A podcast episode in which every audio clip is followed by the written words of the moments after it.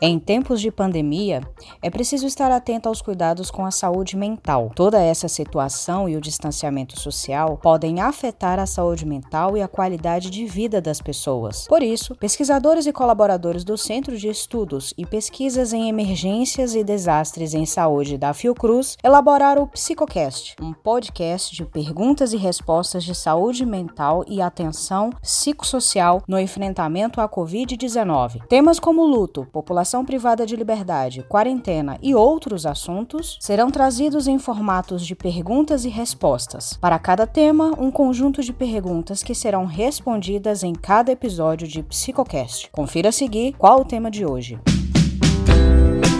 Hoje iremos responder questões sobre crianças na pandemia.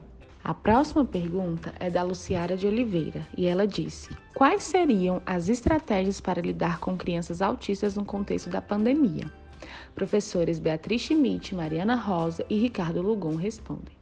É importante lembrar que há tempo grande nestas horas. Se você conhecer uma pessoa com autismo, você conhecer uma pessoa com autismo, infelizmente não há uma pista que sirva para toda e qualquer criança ou adolescente autista.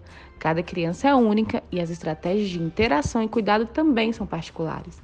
Algumas sentem falta da rotina, outras estão mais tranquilas com a diminuição da correria. As indicações aqui valem para todas as crianças. Pode ser oportuno buscar estabelecer uma rotina de modo que as atividades do dia sejam relativamente previsíveis, o que contribui para a segurança, regulação e orientação.